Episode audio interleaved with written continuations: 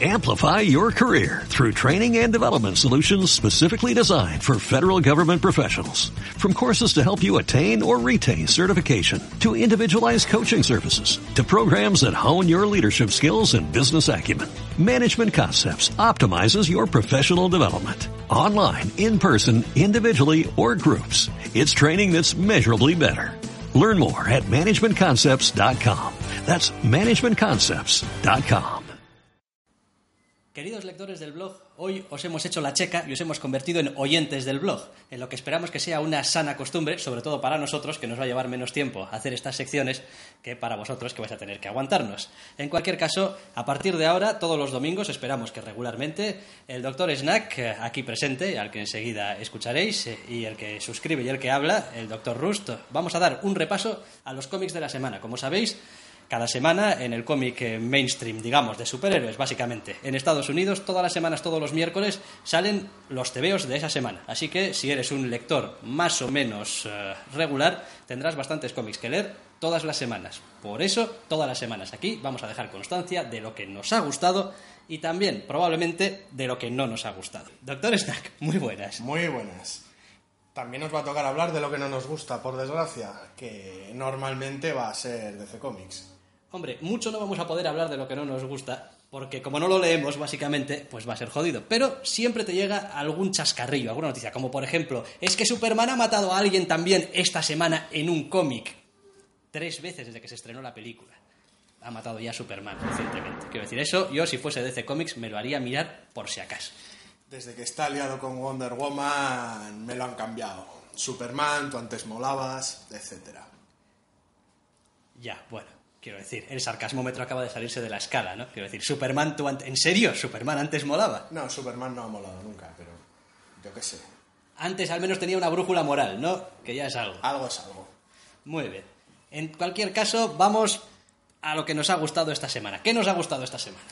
Esta semana nos ha gustado, como todas las semanas en las que sale, el Hawkeye. Hawkeye. Sí, Hawkeye. ¿Por qué número vamos ya? Por el 12, ya hace el añito. Ay, nos ha cumplido un añito, Hawkeye. Sí, de hecho en un par de semanas sale un anual. Ah, un anual, esa costumbre tan Marvel. Una costumbre muy rara. En cualquier caso, si nos dan más Hawkeye, a nosotros nos gusta. Eh, número 12. Mantenemos equipo, Matt Fraction, a los guiones. Sí, pero Y- en este caso tenemos a Francesco Francavilla en el dibujo, igual que en el número 10. Hubiese sido también bonito empezar hablando del equipo titular, digamos, con David Aja. Pero no lo hace mal, Francavilla, ¿eh? No, no, la verdad es que no. Eh, Yo estoy muy acostumbrado a Aja y me encanta, pero, pero la verdad es que está bien. Ya en el número 10, que igual era un poco más... tenía un poquito más de contenido que este número, estaba más lucido que en este, pero no seré yo el que se queje. Vale, en cualquier caso, número 12, un añito ya de El tío del arco. ¿Qué diablos pasa en este número? ¿Merece la pena? porque nos ha gustado? Quiero decir, sabemos que nos gusta. Quiero decir, por Dios, es, es Hawkeye y Hawkgal. Pero, En este número es más complicado decir por qué nos ha gustado, por lo menos a mí, porque tal vez hay poco tío del arco, no sé cómo decirlo. en plan, como si no saliese en todo el cómic más que en la última página, por ejemplo. Bueno, sí. Bueno, resumimos un poquito. A ver, para que la gente diga, pero estos tíos están hablando de una colección que. ¿Que va de qué? Bueno, Pues la colección básicamente va de el bueno de Hawkeye y todo lo que hace cuando no está salvando al mundo de amenazas inverosímiles junto con los Vengadores. Básicamente está en un barrio de mala muerte, en un edificio de mala muerte, rodeado de mafiosos de mala muerte. y se dedica a molarse. Básicamente sí. Muy bien. En este número, mm, así a ojímetro, es un número, un one shot que vamos a poder, o crees que va a tener continuidad esto? Mm, no creo. No creo. Bueno, es Bad Fraction. Al fin y al cabo, este tipo de cosas siempre te las puedes guardar en la hucha y hacer que en algún momento tenga algún tipo de importancia. Si puedes tener dos, dos personas con arco en, en esta colección, puedes tener tres o cuatro. En cualquier caso, se lo concedo a Fraction. A mí me pilló con la guardia baja. El hermano de Hawkeye. Pero, en serio, tiene un hermano. ¿Dónde está? Quiero decir, de hecho te hace un resumen al principio y es como, sí, sí, pero si este tío ha sido de todo, quiero decir, menos lavacoches. Sí, es un poco la misma cara que se te queda cuando te das cuenta de que, de que esta colección de Hawkeye es el volumen 4 de Hawkeye. Bien, como suena. Una, una justa cuestión. El personaje lleva, lleva su, su andadura en solitario con mayor o menor interés, pero bueno. Básicamente, nos gusta porque nos cuenta algo que no es muy habitual en los cómics de superhéroes. Quiero decir, básicamente no es un cómic de superhéroes, no hay superpoderes. No. Hay, hay poderes de molado. Hay, hay cierto nivel de batmanización, ese nivel de superpoder. El superpoder de so- soy tan bueno que puedo dar saltos inverosímiles, pero nada de superpuñetazos. Sí, en ocasiones incluso hasta poco héroe. Hay que saber dar y hay que saber recibir. Sí, en este número toca recibir. Bien, Hawkeye número 12, Matt Fraction, eh, Francesco Francavilla. Y el que es posiblemente el mejor diseño de página de- de- del cómic actual. Ya sea Francavila el que está en los lápices o Aja. En ese caso, los dos, los dos, la verdad es que se dan la mano. Bueno, habría gente que eso te lo discutiría. Hay gente que está muy contenta con. Ya hablaremos también de la siguiente colección con, con Daredevil, cómo está yendo. Aunque es verdad que desde que perdió, quizá a Marcos Martín no destaca tanto Ah, como Martín. antes. ¿Cómo nos gusta Marcos Martín? Algún día hablaremos de Martín, pero no va a ser hoy. No, porque en el Daredevil de esta semana los lápices corrían a cuenta del también patrio Javier Rodríguez. Joder, estamos que lo arrasamos. Ostras. Estoy por ponerme a dibujar hasta yo y todo. Sí, vos, monigotes, quiero decir. A ver, yo no me pongo porque a mí me gana hasta el de los si no monigotes de Fan dos Hunter, manos decir. Ya. no te metas con piñón, el pobre bastante tiene lo suyo. Con sus hijos, quieres decir. Pues eso, Entre otras cosas, ¿no? lo suyo. Daredevil, número 28. Vale, esta vez vamos a hacerlo bien. ¿Por qué estamos leyendo Daredevil y por qué nos está gustando Daredevil? Cuidadito, 28 números después. Lo que es raro es que a mí Daredevil como personaje no es un personaje que me interese mucho, pero las últimas etapas que está teniendo me están gustando. Tanto cortesía de Waid ahora como la famosa o infame, depende a quien preguntes, etapa de Bendis. Ah, Bendis, aquella etapa de Daredevil estaba, estaba muy bien. Pasaban dos o tres cosas, creo. Bendis tirando la casa por la ventana con las cosas que pasan en su colección, ya sabes. 700 números, una cosa cada 100 números o así. Este señor no necesitaba anuales, ¿para qué? Quiero decir, todo ello lo iba contando según le daba la gana. Vale, o sea que 28 números después, después de este cambio radical de la etapa de Bendis, que después siguió Brubaker, todo ese oscurantismo, deciden darle a Mark Waid en los guiones. A mí es que Brubaker en Daredevil me cansó un montón. No llegué a leerlo. Se le notaba incómodo. Es posible, es lo que tiene heredad tanto. Necesitaba más policías. Más policías, sí, Brubaker, policías, género negro. Hablaremos también algún día de Brubaker, me gusta mucho. En su género negro. En superhéroes es un poco más montonero.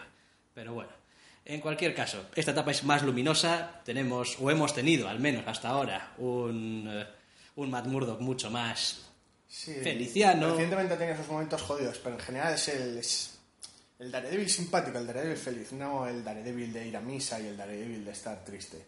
Muy bien, y esta vez eh, Javier Rodríguez a los eh, lápices, ¿y qué es lo que nos cuentan? Porque es curioso, pero en este número también viene a ser un poco como un número de impasse, un número que se sale un poco de la Pues, metatrama. Si en Hawkeye aprovechaban una visita familiar para contar parte del pasado del personaje, aquí pasa lo mismo, un- una conexión de la infancia de- del bueno de Matt Murdock, de alguna manera enmarca la situación actual suya y de, y de Foggy Nelson.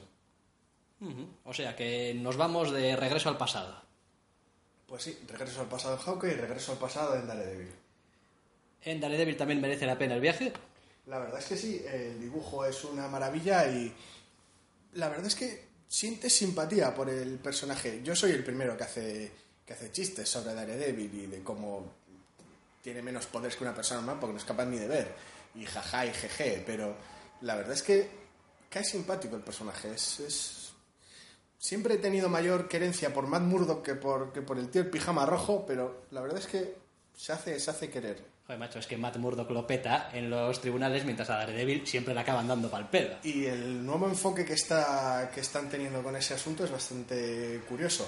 Después de que Bendis la liase parda y todo el mundo supiera que Daredevil es Matt Murdock. ¡Spoilers! Spoilers en un cómic de hace un millón de años. Spoilers, spoilers, spoilers, quiero decir, para el lector, digo. Vale, Matt vale. Murdock es Daredevil. ¿Qué es esto? Ahora que me vas a decir Clark Kent es Superman. Vale, lo siento, chiste malo. Pues eso, el caso es que desde entonces todos los abogados que se enfrentan a él en la corte andan básicamente tocándole la moral con el tema. Así que el bueno de Matt decide dejar de representar a gente en, en la corte y ayudarles a que se representen a ellos mismos, lo cual pues más allá de un cómic o una serie de televisión de David Kelly no creo que pueda funcionar en la vida real, pero bueno. Muy cierto, es casi casi como si hubiese montado Operación Abogado, que es como Operación Triunfo, pero te enseña a defenderte. Nada, esto, esto es muy fácil, chaval, quiero decir, saca siempre la primera y la quinta enmienda a relucir y ¡bam! Pero bueno, muy bien, una serie que pese a tener un Daredevil en general positivo, tiene sus momentos jodidos y sus momentos tiernos y una serie que merece mucho la pena. Ok, pues pasamos al tercer eh, punto de esta semana. Y el último, y eso que ha sido una semana realmente buena, Young Avengers. John Avengers. Había una colección, Young Avengers, lo hacía un tal... a ver, se me ha ido. Heimberg, Heimberg, en fin, nunca me sale el nombre del tío. Que estaba bien, pero la periodicidad hizo saltar esa colección por la ventana. Sí, estaba muy bien. Aquellos 12 números del primer eh, volumen de Young Avengers fueron petardos. Cuando Aunque salieron todo lo el mundo rompieron. tuviera cara de niño, pero bueno, por lo demás. Sí, es que el dibujante era lo que tenía. Decíamos, Young Avengers. Exacto, John Avengers. Después de aquella colección y de la cosa aquella infame de la cruzada de los niños, la llamaron aquí, Sí, la Children's Crusade. Sí, sí, sí, una cosa muy loca que estaba en continuidad, pero bueno, hicieron una serie de apaños bastante raros. con- Este estaba, pero no, no estaba. Era como una comedia romántica disfuncional en la que el Doctor Muerte se quería casar con la bruja escarlata y luego había intenciones aviesas de fondo y de paso se marcaban un red Pero con Muerte. Jimmy Cheung, tío, quiero decir, na- nadie, nadie, nadie dibuja a Magneto como Jimmy Cheung. Bueno, Oliver Coipel se sale con su Magneto también, pero a mí Cheung me gusta. Más que Jimmy Lee, desde luego, pero... Bien. Dejado eso a un lado, dijeron, oye, Young Avengers, quiero decir, ¿qué tal si se la damos a dos tarados y que hagan la colección que quieran, ¿no? Más o menos. Pues sí, pues sí, porque en el momento en el que han dejado John Avengers en manos de Kieron Gillen y de Jane McKelvey, pues básicamente están haciendo lo que les da la gana. Y lo que les apetecía, lo que les pedía el cuerpo, era una especie de so- so- soap opera adolescente con poderes, con... Tampoco está claro, el propio Gillen decía que era un poco de, de estilo, cuestión de, que el estilo estuviera por encima de la sustancia, aunque no es que sea un cómic precisamente vacío de sustancia, pero si en Hawkeye les gusta molarse bastante y Daredevil ahora mola, John Avengers llega incluso a molar demasiado. Vale, es posible que esto, quien no haya leído ningún número, le cueste entender cómo puede molarse demasiado, pero sí, es verdad, quiero decir, to- toda la actitud general de- del cómic es de estamos aquí partiendo la pana continuamente, qué buenos somos, cómo nos molamos, qué poco nos importa lo que piensen de nosotros, ¿no? También. A ver, sí, porque cuando tienes un, un grupo con magos alienígenas eh, eh, herederos de grandes imperios, teóricamente hablando, eh, viajeros dimensionales, dioses, no tiene mucho sentido hacerlos enfrentarse a la amenaza de la semana. Así que se dedican a tener su propia... Parte del problema son ellos. Estamos hablando de gente que es demasiado poderosa para los pocos dedos de frente que tiene. demasiado joven, También. incluido cierto dios nórdico que es el que... A ver, yo es que tengo debilidad por Kid Loki.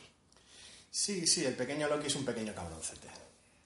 Bien, Quiero decir, el, el- el mayor me, me resulta bastante estomagante ya, quiero decir, siempre con sus cuernecitos y siempre ¡ah! Pero, pero el pequeño es un chaval majo. Cabroncete, pero majo. A mí siempre me transmite la pequeña vibración de ese, ese, ese primo cabrón al que ves de vez en cuando y siempre está intentando dar por culo. Esa sensación. No tengo primos. Gracias, señor.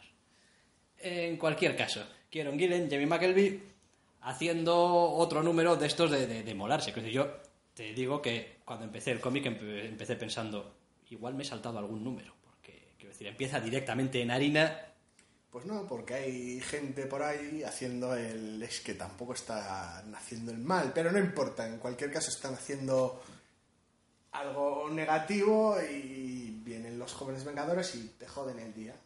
De forma estilosa y chula, pero Y acto seguido, lo más importante del número que nos queda claro es y acto seguido desayuno. Y acto seguido desayuno. Lo más importante, no importa cuando lleves a cabo heroicidades, en qué momento del día, sobre todo si es en el espacio exterior, donde el momento del día tampoco importa demasiado, es irte a desayunar. Es que el desayuno es la comida más importante del día. Y siempre te da la- una excusa para cerrar una página diciendo tortitas y poniéndote unas gafas de sol.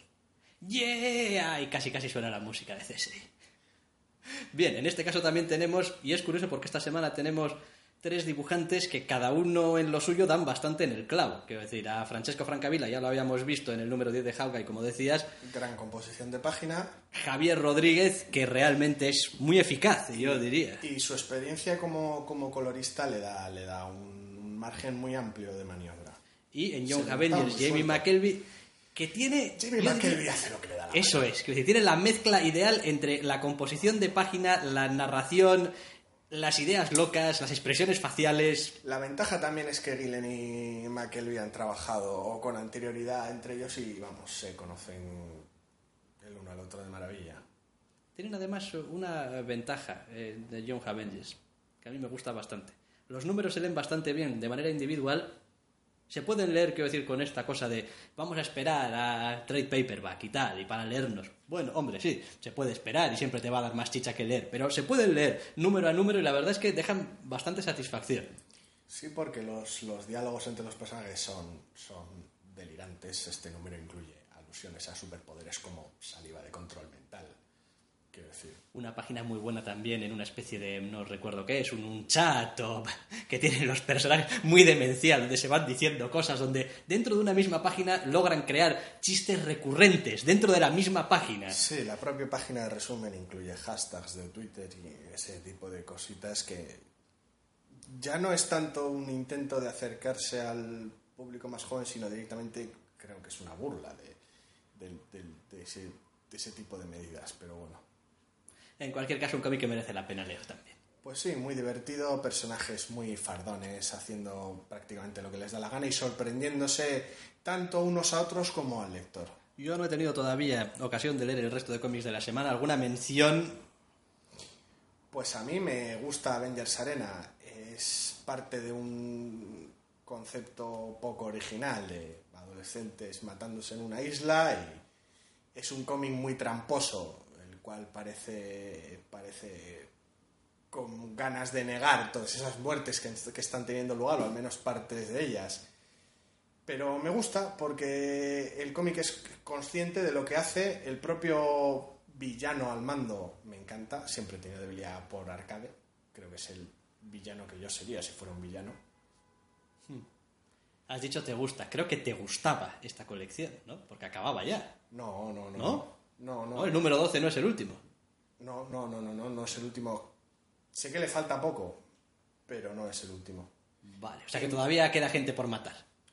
Sí, queda gente por matar. De hecho, han resucitado gente por el camino, la han rematado. Es un cómic bastante divertido y arcade comiendo palomitas. Ah, comer palomitas.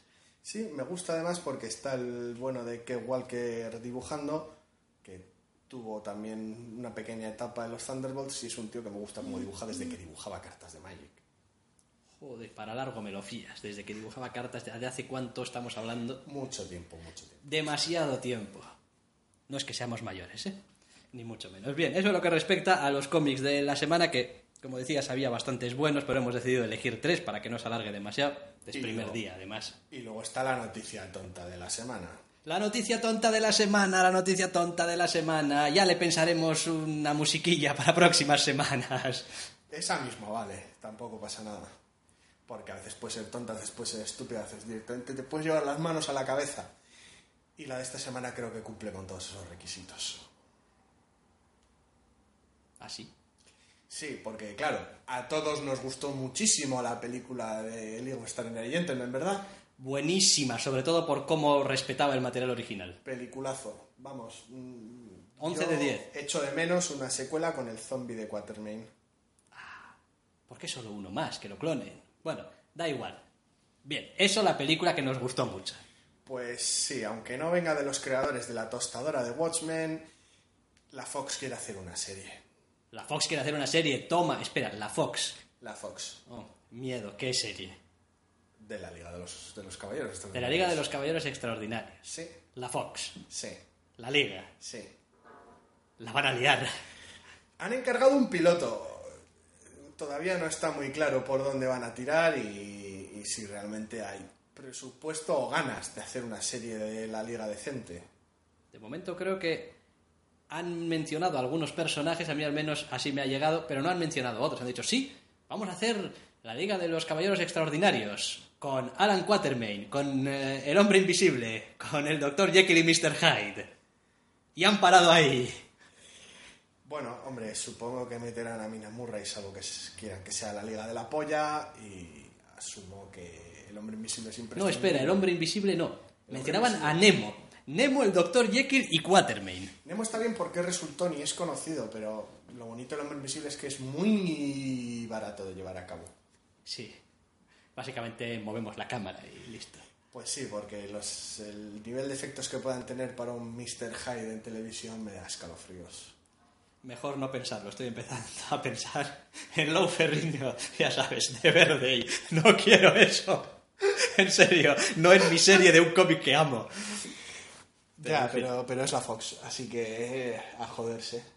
Vale, en cualquier caso, solamente un piloto que luego tendría que ser aprobado. es decir, El piloto tiene que escribir, se tiene que hacer un calco. Es decir, que, que podrían pasar años. Eh, Bueno, años, y meses. que se haga el piloto tampoco implica nada. Todos podemos disfrutar en internet del piloto de Global Frequency o del piloto de Wonder Woman. Por ejemplo, sí, que nunca llegaron a nada más.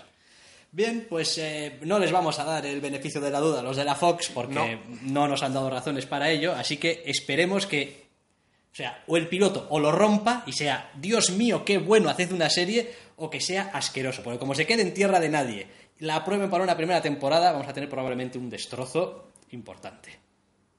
En cualquier caso, esto es lo que ha dado de sí esta primera semana de esta sección que no tiene nombre y que ahora bautizo como Entre Cómics. Gracias por escucharnos y hasta la semana que viene. Hasta la semana que viene.